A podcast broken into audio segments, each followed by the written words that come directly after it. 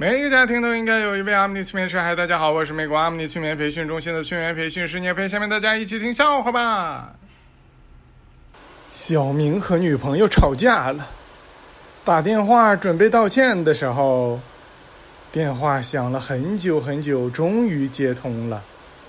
女的那边说：“对不起。”小明说：“你终于知道错了。”那女的说。您拨打的电话正在通话中。小明去给女朋友买吃的，排队排了很久很久。女朋友问他：“你怎么买了那么久啊？排队的人很多吗？”小明说：“排队的人不多，不排队的人太多了。”在联欢晚会上。小明给大家出了一道难题：什么东西是蓝色的，但是闻起来却像红油漆似的呢？大家想了半天也没想出来。小明公公布答案说：“蓝油漆。”小明失业下岗之后，琢磨了一下，觉得失业之后的生活还是挺好的。列了几条：失业后啊，可以天天在家自己做饭吃，干净又省钱；失业后独处的时间很多，可以静下来读书，还有思考人生。还有呢，失业之后，因为整天在家运动量小啊，所以不容易饿，每天只需要吃一顿饭。还有就是。可以提前回老家看亲人，而不用赶上那个春运的那那个高峰。小明想出来这些条之后呢，想到最后实在编不下去了，他说：“我想上班，降薪也行啊。”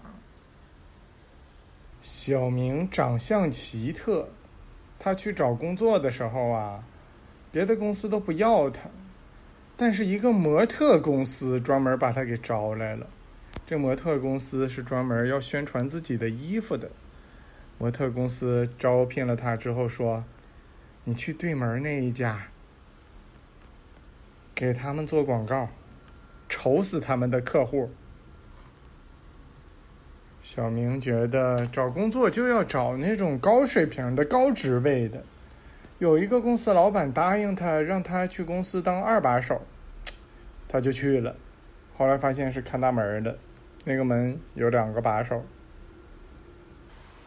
小明去那个做纹身去，他跟纹身的老板说：“你随便给我纹四个字吧，啥都行，霸气一点啊。”结果呢，老板给他整了四个字检验合格”，跟猪似的，盖个章。这四个字还在一个圆圈之中，可以卖了。小明的孩子刚开始学习认字，这个小明为了他能认识到更多的字啊，所以平时生活中看着什么字儿啊，就喜欢考他孩子一下。这个字念什么呀？那个字念什么呀？完，后来他有一天，他孩子实在忍不住了，说：“爸爸，你你这不会的字儿也太多了吧？你小时候你爸没教你吗？”小明的孩子非常优秀。他长大之后总结了一下，他认为小明作为他的爸爸，就是一面镜子，时刻提醒着他不要成为这样的人。小明去遛狗，心情可好了，因为他家的狗简直是太聪明了。小明无论走到哪儿，那狗都跟到哪儿，根本不用牵着。其实呢，那只狗心里边想的是：“哎呦我去，这小明可是跟我出来的呀，我可得跟他看紧点要不然他走丢了咋整？”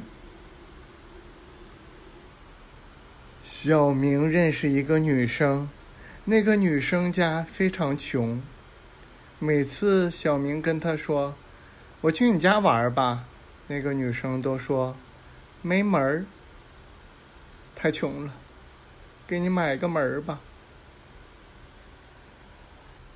老婆有点不舒服，小明说：“我去给你端点水，吃点感冒药吧。”那个他老婆说：“医生说这药要在饭后吃，那你先给我做饭去吧。”小明说：“你这套路也太深了吧！你想吃饭，你直接说呀。”好了，我去看小明给他老婆做饭去了。嗯，我为什么要在旁边看着呢？不知道。非常感谢大家的收听，我们下不对，我还没催眠小明呢。行，这次先不催了。非常感谢大家的收听，我们下次再见。